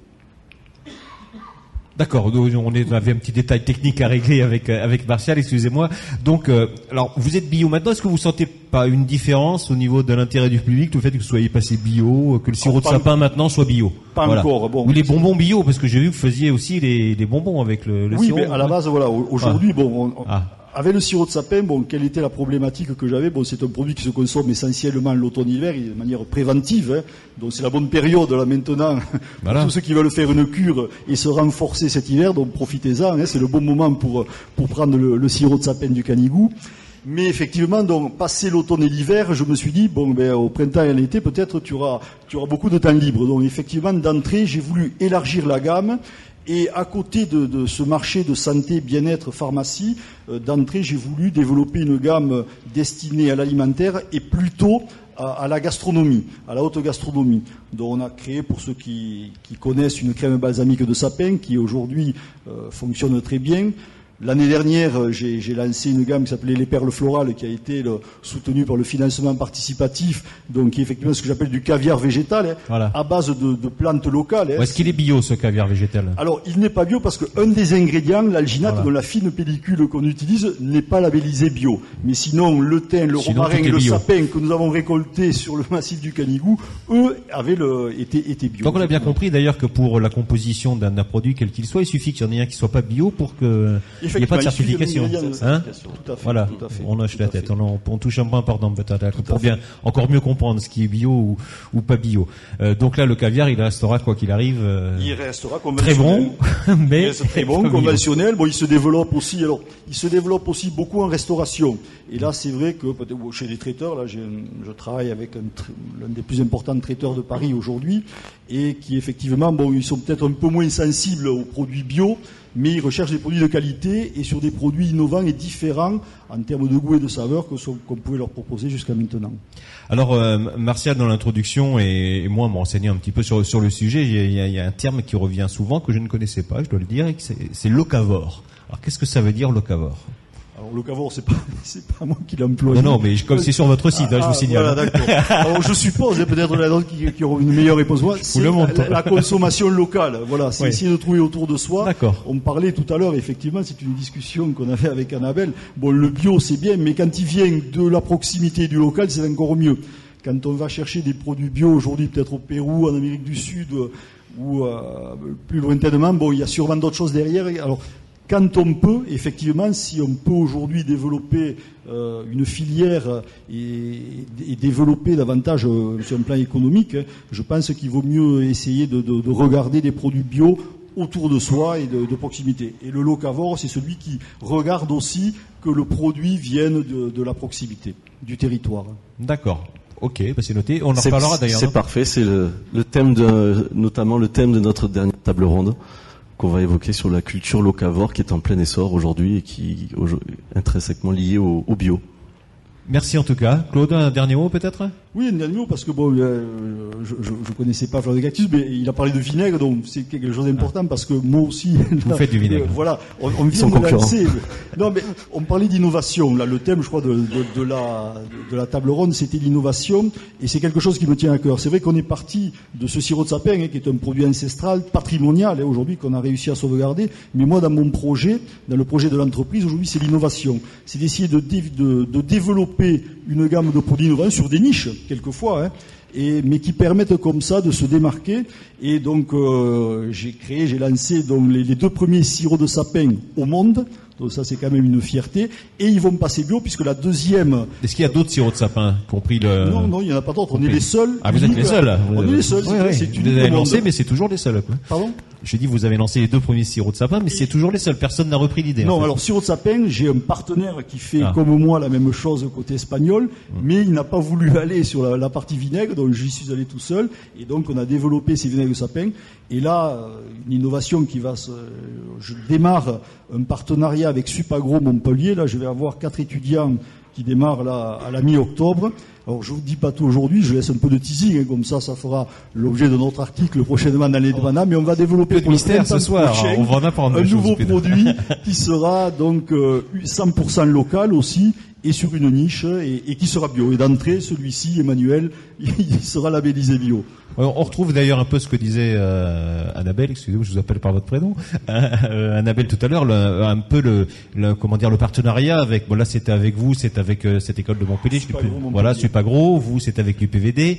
on a travaillé ensemble. Hein, vous avez travaillé ensemble, aussi, voyez. Donc donc c'était vraiment quelque chose d'important hein, de travailler tous ces. Vous voyez, on reste hein là aussi, même au niveau des partenariats. Même au niveau des. On reste local ou régional. Voilà, des universités ou, des, ou des grandes écoles. Merci en tout cas Claude, et merci de nous avoir présenté à nouveau à Biès euh, Lagrimus. On peut applaudir nos trois intervenants, à moins qu'il y ait des questions euh, particulières. Voilà, toujours le timing, hein, toujours, euh, toujours une vingtaine de minutes. Euh, Martial, on va, à moins que Monsieur Pujol soit là, est-ce que notre ami Monsieur Pujol, le directeur de la Chambre d'agriculture, vice-président, pardon, de la Chambre d'agriculture est parmi nous? Je ne sais pas, là, on a le dos tourné, c'est pas simple. Alors on va continuer, hein, on va continuer, Martial, avec donc notre troisième table ronde et on va retrouver, euh, voilà. Les locavores, justement. Voilà. Et le, notamment des chantres des locavores. Installez-vous. Voilà le petit jeu de chaise musicale. Monsieur l'héritier, je vous en prie, asseyez-vous. Mettez-vous peut-être là, voilà, euh, que voilà, on va laisser euh, ce, fauteuil libre. Martial, donc ce dernier thème, euh, ben on, reste sur les locavores. Le bio va-t-il révolutionner notre consommation avec donc des invités que que tu nous présentes On va commencer avec Madame Lafont qui justement alors qui est productrice d'huile d'olive bio et qui est aussi présidente du réseau Odélis Paysan, qui justement cette euh, par rapport à la culture locavore, qui s'inscrit pleinement dans cette démarche-là. Si vous pouviez juste nous expliquer comment est né ce, réseau, je ne sais qu'il n'est pas 100% bio, mais qu'il est de plus en plus bio. Si vous voilà, comment depuis quand existe ce réseau? Alors, euh, c'est plutôt une boutique euh, de producteurs. Donc, elle a été ouverte il y a quatre maintenant, donc en 2012. Euh, ça s'est ouvert, disons, euh, sur un, petit groupe de producteurs, donc euh, des, collègues producteurs, et sur la réflexion de, d'ouvrir un espace dédié aux consommateurs et, en pensant justement à, à, cette production locale. Et donc Bien sûr, c'est une boutique de producteurs. Ce sont les producteurs qui font les permanences. Et ces producteurs sont euh, du département uniquement. Voilà. Donc c'est vraiment euh, au plus près de, du, consommateur et du voilà, tout à fait. Vous êtes dans les circuits courts. Oui. Alors ces circuits courts, c'est même plus que ça, c'est de la vente directe. Vente directe. Oui. Chose que, alors justement, je, je tends le, puisque c'est ce que, ce que défend bec et ongle Monsieur l'héritier, justement avec avec Slow Food, qui est le président de, local de, Slow Food France, qui justement défend et est un chantre de, des locavores et de la de la gastronomie responsable. C'est ce genre d'initiative que que vous prenez qu'il faut qu'il faut développer dans le département. Un petit mot d'abord sur Slow Food. Qu'est-ce qui se cache derrière euh, bah, c'est, une espèce d'ONG euh, de, pour qu'on ait une meilleure alimentation dans le monde. En fait, ça recouvre un slogan qui est bon, propre et juste. C'est-à-dire que, euh, bon, pour changer l'agriculture et l'alimentation, il faut que ce soit bon, sinon ça marche pas. Propre, c'est-à-dire qu'il y a toutes les préoccupations euh, qui sont prises en charge par le bio, mais il n'y a pas que le bio. Il y a la biodynamie, il y a des, gens qui travaillent dans une, sous des formes naturelles. Il faut penser à l'agriculture qui est sur toute la planète. Il n'y a pas partout des écocertes. Et puis juste, euh, c'est une question aussi de prix, de rémunération, euh, de dignité des gens qui travaillent. Par exemple, si on voulait faire une campagne, on essaierait de repérer les produits bio, mais qui sont produits dans des fermes du sud de l'Espagne où on a des travailleurs qui ne sont pas déclarés et qui travaillent dans des conditions indignes. Donc tout ça, ça veut dire qu'il y a un système alimentaire et, agricole à, à, à, changer. Et notre système est mauvais parce qu'il y a un milliard d'obèses ou de diabétiques et à côté de ça, il y a un milliard de personnes qui vivent dans la malnutrition. Donc on ne peut pas dire le système est bon, améliorons-le, il faut dire qu'il est mauvais. Voilà. Alors localement, euh, nous on est très euh, proche de la boutique paysanne, on est très proche des AMAP aussi.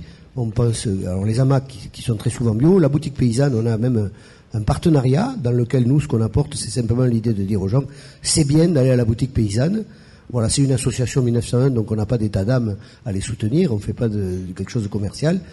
Voilà, bon après, moi ce que je dirais, euh, locavore, acheter local, c'est important, acheter bio, c'est important.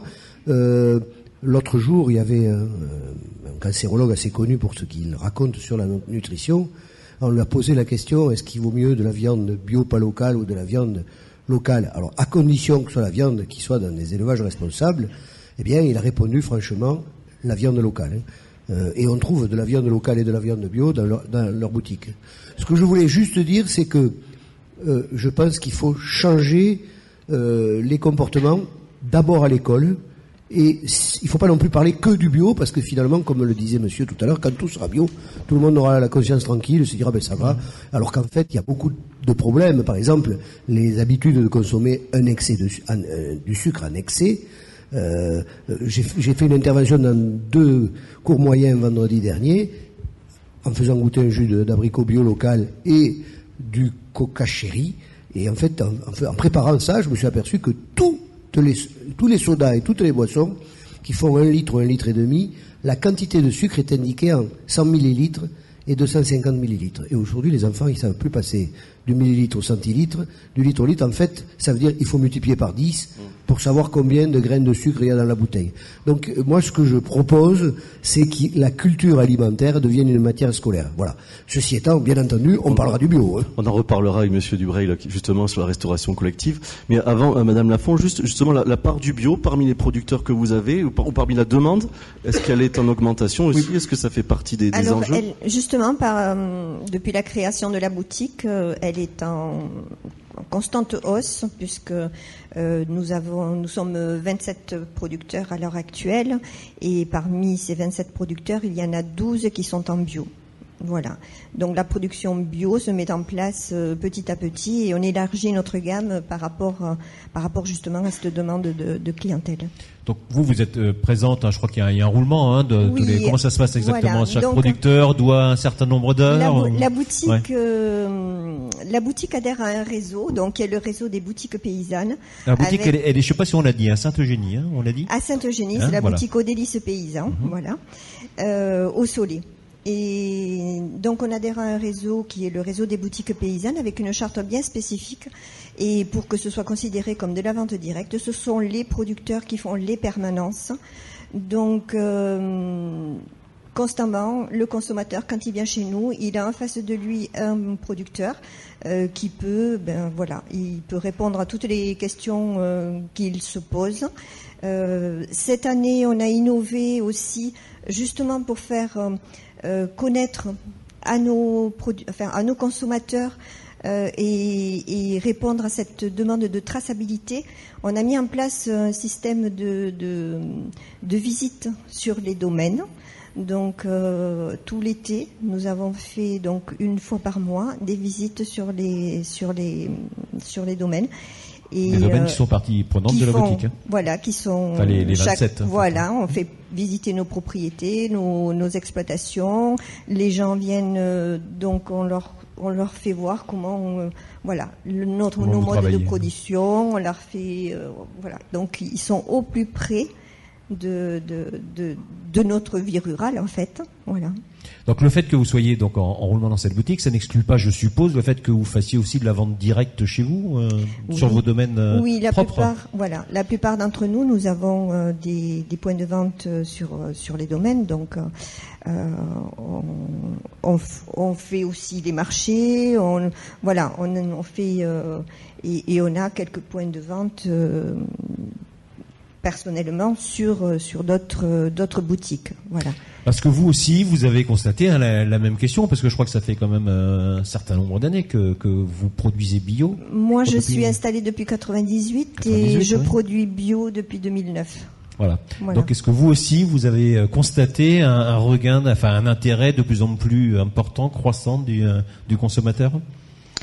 Ne serait-ce que sur votre chiffre d'affaires, par exemple, pour parler euh, crûment, quoi. Alors sur sur la sur la demande, hein, c'est vraiment une, une, demande de plus en plus importante du consommateur, et on le voit quand on vient euh, à la boutique ou ne serait-ce quand on me voit sur euh, euh, sur un marché ou quand ils viennent, bon, souvent ils demandent si on est en bio ou pas, et dans les boutiques, bien sûr, ils, ils, ils demandent à ce que ce soit euh, enfin identifié. Donc c'est souvent identifié, bien sûr, euh, dans les dans les points de vente. Merci, Madame euh, Lafont. Monsieur l'héritier, donc Slow Food intervient comment finalement? J'ai pas, franchement, tout compris sur. Euh, non, non, je pas, je pas dit que c'était pas clair. non, non, mais vous avez raison. Vous avez raison. Hein, voilà. Parfois, on nous prend pour un syndicat de soutien des producteurs, souvent comme une association de consommateurs, voire un mouvement altermondialiste. Oui, donc la question Et en fait, on est un peu tout ça. Un peu on est un peu tout ça. Voilà. Et ce serait long. Hein. Là, il faut quand mm. même être un peu tranchant. Voilà. Mais Exactement. Euh, disons que euh, la priorité, c'est de sensibiliser le consommateur à une alimentation différente, mais ce faisant, de le faire avec les producteurs. Par exemple, dans le conseil d'administration de l'association locale, il y a euh, un producteur de, de, de, viande, un producteur de vin, un producteur de, de figues de Barbarie. donc c'est une implication. et les producteurs, les producteurs s'aperçoivent qu'en fait, ce public, il existe. On organise un petit marché où une bonne partie des producteurs viennent au mois de, mars, qui s'appelle le Petit Marché Slow Food à Château-Roussillon. Euh, c'est un marché où il y a un millier de personnes qui euh, viennent et euh, une trentaine de producteurs. Et chaque fois, les producteurs nous disent Mais ce pas les consommateurs qu'on est habitué à voir sur les marchés. Parce qu'ils posent plein de questions. Au début, ça m'agaçait, mais finalement, c'est quand même bien de savoir des gens qui posent des questions. Donc, on est cette espèce d'interface entre des producteurs qui veulent à la fois valoriser et faire des productions plus vertueuses et les consommateurs responsables qui sont malgré tout pas assez nombreux.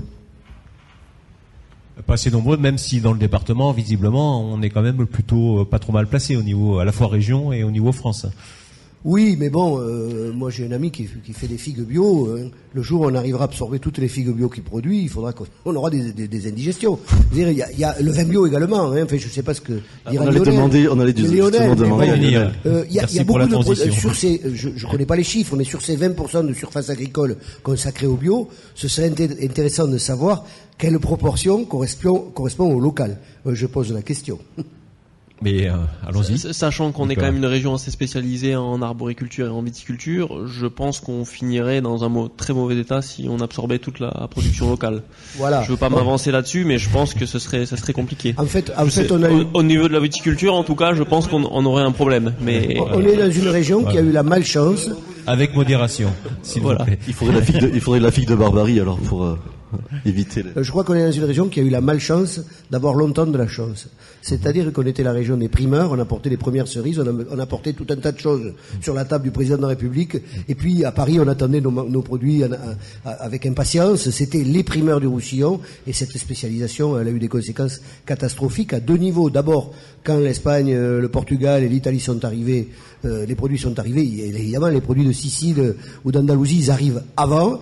Et ensuite, on avait une agriculture spécialisée pour que des trains partent. Quand j'étais gosse, dans le Larousse, à la rubrique Perpignan au nom propre, il y avait écrit plus grande gare frigorifique d'Europe. Alors ça, c'est pas vraiment une spécialisation pour faire du local. Hein. Elle n'existe plus. Je sais pas ce qu'il y a maintenant. C'est derrière la gare. Mais si vous regardez un dictionnaire des, années 50, eh bien, vous trouverez à Perpignan, sur ces deux ou trois petites lignes, plus grande gare frigorifique d'Europe. Donc notre chance est devenue un peu notre malchance. Et donc on a du mérite, malgré tout, de relever le flambeau du bio. Merci Jean, on revient vers vous hein, tout à l'heure. Euh, vous parliez de la, viticulture, euh, Lionel, euh, Lionel. Avec Lionel Lavaille, un producteur. De, alors justement, Lionel, de, si vous, depuis quand vous êtes passé alors chez Caz? Depuis quand vous êtes passé en bio et comment aujourd'hui, la, quelle est la stratégie par rapport au bio? Bon, alors merci d'abord de m'avoir invité. Je pense que c'est important de donner une note positive, de répondre aux questions qui ont été soulevées sur le bio, en, l'occurrence sur la viticulture. Euh, tout savoir, tout d'abord, pourquoi passer en bio quand on est viticulteur? Je pense que c'est le fondement de, de, cette méthode-là va nous amener à des implications derrière commerciales, économiques. D'abord, je pense qu'on a été euh, dans le Roussillon des grands chimistes. En tout cas, moi, je suis issu d'une famille de vignerons, la cinquième ou la sixième, et je suis tombé dans les années 70-80. Donc, je suis tombé au pire moment de la chimie. Donc j'ai vécu la chimie en tant que gamin quand j'allais avec mon père sur le tracteur, parce que les protections n'étaient pas ce qu'elles étaient. Et c'est vrai que la viticulture et l'agriculture globalement, elle a un peu dérapé. Et euh, nous, on s'en est rendu compte, en tout cas à Rivesaltes chez Caz, dans les années 90, pour démarrer sur la totalité du domaine, c'est-à-dire plus de 200 hectares, donc c'est assez significatif, à être totalement en bio et en biodynamie à partir de 1997. Donc l'année prochaine, on fêtera les 20 ans de certification bio et biodynamie. Donc aujourd'hui, en tant que viticulteur, mais aussi en tant que père, euh, quand je vais dans les vignes avec mes enfants, je peux vous dire que je suis beaucoup plus serein. Je revois des animaux que je voyais plus, je revois des plantes euh, en bonne santé. Euh, on s'est rendu compte dans les années 90 que nos terres devenaient impropres à toute culture. On avait tellement souillé nos sols que nos plantes étaient en danger et in fine la qualité de nos produits, parce que ce qui fait le succès commercial de nos produits dans le Roussillon ou ailleurs, c'est quand même intrinsèquement la qualité. Euh, évidemment le rapport qualité-prix, mais le rapport qualité-prix dans le Roussillon sur le bio, euh, je crois que ça a été dit ce soir, on l'a. Donc c'est la qualité intrinsèque qui vient à fortiori de la plante et du sol qu'on a essayé de, on a essayé de réparer les erreurs qu'on avait commises précédemment. Consommer sain. C'était ça, le plus C'était déjà donné, quand on est paysan, c'est déjà donné à ses enfants une terre, c'est-à-dire un outil de travail qui soit digne de ce nom et qui permette de perdurer et de faire euh, prospérer une aventure familiale, parce que la viticulture ou l'agriculture, ça reste des aventures familiales. Donc de pérenniser un outil, euh, de le développer, d'employer du monde, on l'a dit, la, bio et la biodynamie, ça génère des emplois. Aujourd'hui, euh, chez CAS, bon, on a d'autres activités que la viticulture, on a aussi la restauration, on parle de locavore et on parle d'aliments bio. On a aussi un restaurant qui doit être une figure de proue pour la, la, production locale bio. Je suis content que même ça ait suscité des bonnes idées à l'aéroport de Perpignan lors d'un déjeuner chez nous. Mais euh, le restaurant, la production de vin euh, et la commercialisation de bio, ça a généré 70 emplois aujourd'hui chez Caz, quand nous étions une dizaine il y a, il y a 20 ans. Donc ça crée de l'emploi aussi. La table d'aimer, hein, le restaurant. La table d'aimer, exactement. Voilà. Alors, vous parlez de biodynamie. Euh, alors, j'ai lu que c'était un concept qui a été créé par un philosophe allemand. Les philosophes se mettent euh, à la. Ah, il y a un peu, il y a un petit côté philosophique, mais euh, ce ah, soir on philosophe un peu, toute façon. 1924 quand même. Hein, ouais, c'est Steiner qui a inventé euh, les grands principes de la biodynamie qu'on applique. Alors aujourd'hui, sur 220 hectares, c'est compliqué. Faut quand même se rendre compte qu'on est aujourd'hui. Alors c'est un peu présomptueux, mais le Roussillon a un vrai atout là-dessus. On a le plus grand domaine viticole d'Europe en biodynamie aujourd'hui ici. Chez Caz, à Rivesaltes, on a 220 hectares d'un seul tenant en biodynamie. Alors, on mérite pas des lauriers, hein, parce que sincèrement, on serait dans la Loire ou à Bordeaux, on ne pourrait pas avoir de la biodynamie, de la bio sur de si grandes surfaces. Dans le Roussillon, c'est pas le cas aujourd'hui, mais 325 jours de soleil par an, enfin, c'est pas vous que je vais vendre la climatologie ça Favorise. Hein ça favorise. Bah, ça devient quand même relativement simple. Et sauf aujourd'hui, on l'oubliera. là aujourd'hui quand même l'eau, là on l'attendait, ça hein fait du bien quand même. Mais vous étiez ici, donc. On prépare à l'initiation florale de l'année prochaine. Alors la biodynamie c'est quoi? C'est juste quand on enlève les éléments chimiques qu'on donnait à la plante, on va compenser par des éléments naturels. Ça va être des tisanes, d'ortie, de prêle. On va travailler avec des produits naturels. On va travailler nos sols. On va étudier les cycles lunaires pour essayer d'être plus efficace avec les produits euh, qu'on utilise. En fait, on va juste travailler comme travaillait mon grand-père. Et on va réapprendre à devenir de vrais paysans. Parce que la chimie, elle avait aussi cet avantage-là, je l'ai encore une fois vécu gamin, c'est qu'un bon traitement curatif, et vous étiez parti 15 jours avant à la chasse ou au ski, c'était pas bien grave. Enfin, au ski en été, euh, c'est plus, c'est plus lointain. Mais en tout cas, on pouvait partir euh, à la montagne, à la plage pendant l'été. Aujourd'hui, en bio et biodynamie, c'est clair qu'on part pas en Cerdagne, on part pas sur la plage. Il faut surveiller, il faut comprendre la plante, il faut l'écouter. C'est-à-dire que ces euh, préparations, vous les mettez à un moment précis dans le cycle lunaire Exactement. Il y, a des, il y a des cycles lunaires qui font qu'il y a des jours plutôt fruits, plutôt racines. En fonction du traitement qu'on va appliquer, si on vise plutôt le fruit, la feuille ou la racine, on applique en fonction de ces méthodes-là. Le troisième point, je crois que c'est le travail du sol par, euh, par les labours. Bah, disons que c'est basique, mais quand on laboure les sols, les racines, les racines sont plus profondes. Il y a une vie microbienne qui se refait dans les sols. Euh, quand il pleut, par exemple, comme aujourd'hui, quand on a labouré ces sols, eh ben, l'eau, elle va dans le sol. Donc, c'est des réserves hydriques pour la plante. Quand les sols ont été désherbés pendant 20 ans, ben, les sols, ils sont aussi durs qu'une autoroute et l'eau, elle ne fait que, passer. Et donc, euh, aujourd'hui, racines profondes dit euh, plante en bonne santé, dit minéralité, dit fraîcheur dans les vins. Or, on est sur des climats de plus en plus chauds, donc on a des vins de plus en plus frais. Et donc tout ça, c'est la qualité du produit, parce que le bio, ça reste retrouver le vrai goût des choses. Alors dans le domaine case, le bio, c'est quelle part maintenant?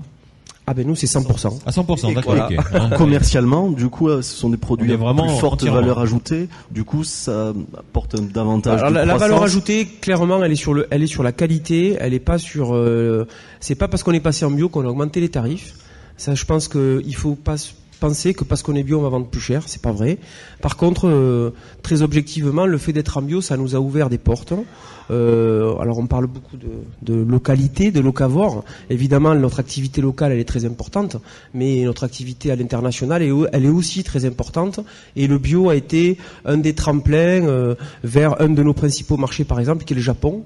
Alors, c'est pas le plus proche mais les Japonais sont depuis Fukushima et d'autres événements tragiques sont euh, très très impliqués hein. euh, dans l'agriculture biologique. Il faut dire qu'ils avaient peut-être un peu de retard, mais du coup euh, la bio ouvre des portes et je pense que c'est vraiment euh, pour l'agriculture des PO, je pense que c'est un formidable atout. On l'a dit, le département est euh, parmi les leaders. Il y a quelques années, il y a eu de l'affichage dans le département avec numéro un des départements bio. Je pense qu'on met pas assez tout le monde en réseau, et je crois que ce soir c'est bien de l'avoir fait. Mais sur le plan économique, on pourrait aller beaucoup plus loin pour vendre les PO comme le, le département de la bio. Qui pourrait fédérer toutes ces énergies, en fait, toutes ces bonnes volontés du département? Bah, certainement pas les institutions euh, politiques, je pense, parce que euh, elles ont certainement euh, d'autres priorités. En tout cas, elles sont pas toujours, elles vont pas toujours toutes dans le même sens. Donc, je pense que des associations, peut-être Slow Food, euh, de mettre en relation euh, des chambres d'agriculture, des producteurs et des metteurs à marché comme Alterbio, Biocop. Euh, je pense que le département n'est pas bien grand, les acteurs sont pas nombreux. peut-être, peut-être ce soir, ça peut être le début de la mise en réseau. Alors dernière, dernière question, est-ce que ça coûte plus cher de produire bio? Ah, évidemment que ça coûte plus cher, puisque la main d'œuvre en France. La proportion. Si vous étiez resté euh, comme vous étiez. C'est de l'ordre de 30%. 30%. Et mm. vous y retrouvez quand même après, euh, au bout de, bout de 15 ans de, euh, recul ou de. Sincèrement, les premières années, si demain vous étiez vigneron, vous achetez mm. la vigne et vous me disiez, voilà, je veux faire de la bio, je vous mettrai. D'ailleurs, on a beaucoup de, de, viticulteurs qui viennent se former chez nous à la biodynamie. Je vous sensibiliserai sur le fait que les premières années sont très difficiles. Et quand je dis les premières années, il y en a presque 10 quoi à passer. La, la vague, elle est, elle est un peu longue. Pourquoi Parce que d'abord, quand on va arrêter la chimie, on va passer en bio, euh, la plante, elle va pas trop comprendre ce qui y arrive, donc elle va produire moins, pas forcément mieux. Et puis vous, vous allez y porter beaucoup plus d'attention, donc ça va être très compliqué. Il faut être un grand domaine comme CAS pour pouvoir non, il faut, il faut avoir les reins solides, il faut, il faut avoir de vraies convictions, être sûr qu'on va dans le bon sens. Et puis à terme, économiquement, on récupère on récupère euh, tout simplement aujourd'hui euh, la, baisse des rendements, vous l'avez plus quand vous êtes euh, en, culture chimique. je viens de donner l'exemple de l'irrigation tout à l'heure, de l'eau qui pénètre les sols. La bio aujourd'hui, elle est moins sensible aux événements climatiques, et donc il y, y a des années où la bio produit autant, voire plus, que l'agriculture conventionnelle. Donc c'est à refaire, euh, si c'est à refaire, vous le refaites euh, sans, sans, hésiter. Sans hésiter. Merci en tout cas Lionel euh, Lavaille pour cette, cet éclairage très intéressant hein, sur la viticulture bio. On, on va peut-être terminer, Martial, avec nos, nos, sujet que, que Jean l'héritier a, évoqué. Nos petites bouches. Exactement. La restauration Sur la, restauration, c'était fait partie des enjeux de, de la bio aujourd'hui, c'est manger sainement et dès le plus jeune âge. Et c'est pour ça, c'est Monsieur Monsieur Dubray est là justement pour nous expliquer un petit peu quelles sont les initiatives locales pour développer et les, les la restauration bio dans les cantines scolaires. Oui, ben, je crois qu'on l'a dit ce soir, le, le, taux de pénétration de la bio chez les particuliers, il, est quand même assez important. Et jusqu'à très peu, le, bio en restauration scolaire, ça restait très très marginal. Ça commence à se développer pas mal ces dernières années. Euh, alors nous, bah aussi, on essaye d'accompagner plusieurs euh, restaurants scolaires indépendants euh, sur des projets un petit peu pilotes où on va accompagner les, chefs cuisiniers, les gestionnaires, euh, les responsables de l'établissement à essayer de relocaliser un peu leur approvisionnement et de travailler en direct avec des producteurs ce qui se passe en ce moment euh, finalement dans, dans, dans les euh, enfin j'avais pas dit moi j'ai euh, on disait cantine à l'époque hein, ça se dit toujours hein, moi je suis un enfant de la cantine. Est-ce que dans les cantines du département quelle est, quelle est la part la proportion est-ce qu'on a vraiment une action qui est, qui est importante alors c'est assez compliqué d'avoir des chiffres bon, d'avoir des chiffres fiables et c'est très ça va vraiment être très très différent d'un établissement à l'autre. Déjà il faut bien différencier les les cantines qui vont être en, en gestion indépendante donc seulement sur l'établissement et les cantines qui vont qui vont être d'une cuisine centrale, une grosse cuisine centrale. Dans les grosses cuisines centrales, euh, il y a une part de bio qui est assez importante. Par contre, euh, c'est pas forcément des produits des produits locaux. Hein, ça va plutôt être peut-être sur des produits d'épicerie, du type pâtes, riz, des choses qui sont assez simples à faire. Il y a quand même des gros des gros efforts qui sont faits, mais je pense que qu'il y, a vraiment aussi des, des progrès à faire au niveau des producteurs pour se structurer pour répondre à cette demande qui est encore un petit peu euh, pas assez, on va dire, euh, stable dans, dans, le temps. Ça reste trop ponctuel. Pour des questions de budget Non, pour des questions de budget, pour des questions de, c'est bon, ça va être des, des choses qu'on va introduire assez ponctuellement. Ils vont, ils vont devoir faire un repas bio tous les 15 jours et ou des choses comme ça ou tous les mois. Et donc on n'est on n'est pas dans la régularité, au contraire des consommateurs qui vont consommer bio vraiment très régulièrement. Alors ce qui est amusant, c'est que souvent les consommateurs quand même sont aussi parents d'élèves et il y a, y a moins de demandes de ce côté-là pour euh, pour les enfants? Alors je, je suis pas en contact directement avec des, des parents d'élèves, mais je, je je crois pas que de, énormément de parents d'élèves poussent. Euh, j'en connais quelques-uns, mais c'est pas c'est pas un, ressenti qu'on a. Euh, ils poussent pas encore assez au niveau des établissements. Après, je pense qu'il y a aussi une réelle euh, volonté politique à avoir là-dessus de la part des, des mairies et pour les pour les. J'allais vous demander justement les collectivités jouent-elles le jeu? Est-ce qu'elles font appel à vous pour essayer de elles jouent le jeu en essayant d'inciter les établissements à introduire du bio, mais pas les inciter financièrement. Et c'est aussi que, que le bas blesse, on va dire. Ok, merci Nicolas Dubreuil, donc Sivam 66. Est-ce que quelqu'un a quelque chose à ajouter, Madame Lafont, Monsieur l'héritier? Je veux bien. Euh, Lionel, est mon ancien, Lionel est mon ancien étudiant, donc il a dit tout à l'heure il faut être positif. Donc je paraissais un petit peu le vilain, le petit mouton noir, mais moi je suis pas. Je pense qu'il faut continuer à dire que ça ne va pas. Les, les, les politiques, au-delà, de, des désaccords locaux, du, du syncrétisme local, il y, a, le fait que les politiques n'ont pas assez de détermination, ne le considèrent pas comme une priorité. Il y a eu un gros projet au Conseil général il y a quelques années. J'avais été consulté comme tout un tas de gens. Il faut rappeler que les lycées, c'est les régions, les collèges, c'est le département, et les, les écoles, c'est les communes. Et ce gros projet, c'est un gars qui a fait du transversal, qui a audité des dizaines et dizaines de personnes, et pour une raison politique, parce que son patron est parti à la région, le projet, alors qu'on avait payé un salarié pendant un an pour travailler dessus, euh, il supposait qu'on ait une machine à traiter les légumes, sinon on ne peut pas faire un vrai travail d'amélioration dans les cantines. Le projet pour les légumes a disparu et euh, l'idée d'introduire du local et du bio, ça reste minimal. D'ailleurs, quand on vous le demande, tout le monde dit on ne sait pas trop. Pensez que si le chiffre était glorieux, tout le monde l'afficherait. On saurait bien. Ben, voilà. Bon, pour l'instant, on ne sait pas trop. Espérons qu'un jour, on saura. Hein. Euh, Monsieur Dubaï, oui. C'est vrai que ça, ce, ce projet de, de légumerie, c'est vrai que ça, c'est un peu le nerf de la guerre parce que les, les, les cuisiniers maintenant sont devenus euh, euh, ils font plus vraiment de souvent ils, ont plus le temps de faire de la cuisine pour des questions aussi bah, de personnel. Euh, des, voilà. des, des Voilà, je, je, je sais pas le dire, mais et on le voit nous au niveau de parce qu'on a structuré un, un, petit groupe de, de 25-30 producteurs qui livrent la restauration scolaire et on a quasiment 80% de notre chiffre d'affaires qui sont des fruits parce que c'est encore ce qu'il y a de plus simple.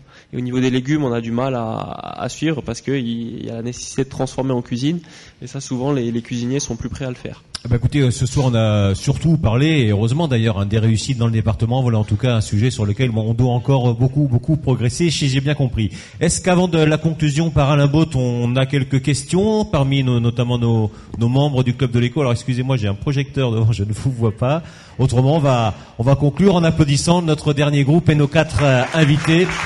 Encore très intéressant, on resterait bien longtemps aussi à à discuter, mais c'est vrai qu'on a un timing, on s'y tient. Bon, on a tous euh, travaillé aujourd'hui, donc on essaye de faire quand même des, des, des, choses dans un dans une durée qui soit qui soit sympathique. Alain Bott, euh, directeur général délégué de l'Indépendant, donc qui va conclure euh, cette soirée. Alain, voici un micro.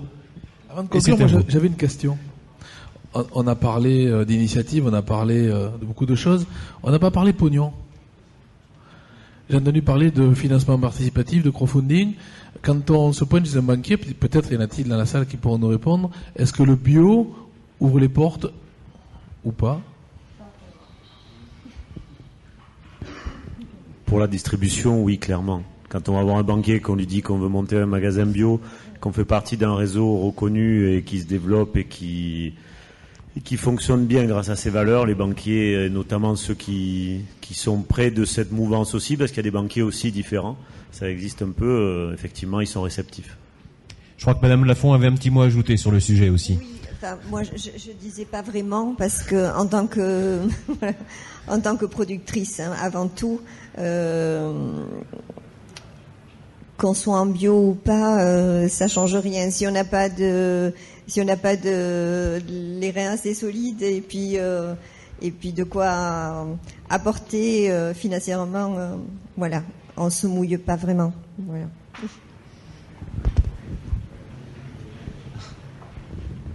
Monsieur Jacquemin. oui, en tant que projet innovant, moi je voudrais surtout remercier la BPI parce que c'est quand même la seule banque qui participe par rapport à nos fonds propres, qui nous permet de consolider les fonds propres. Et personnellement, si on n'avait pas eu la BPI, on n'aurait pas pu faire ce projet. Quoi. Voilà, BPI qui était euh, parmi nous d'ailleurs lors de notre dernier débat sur le, financement euh, participatif. Alain. Bien.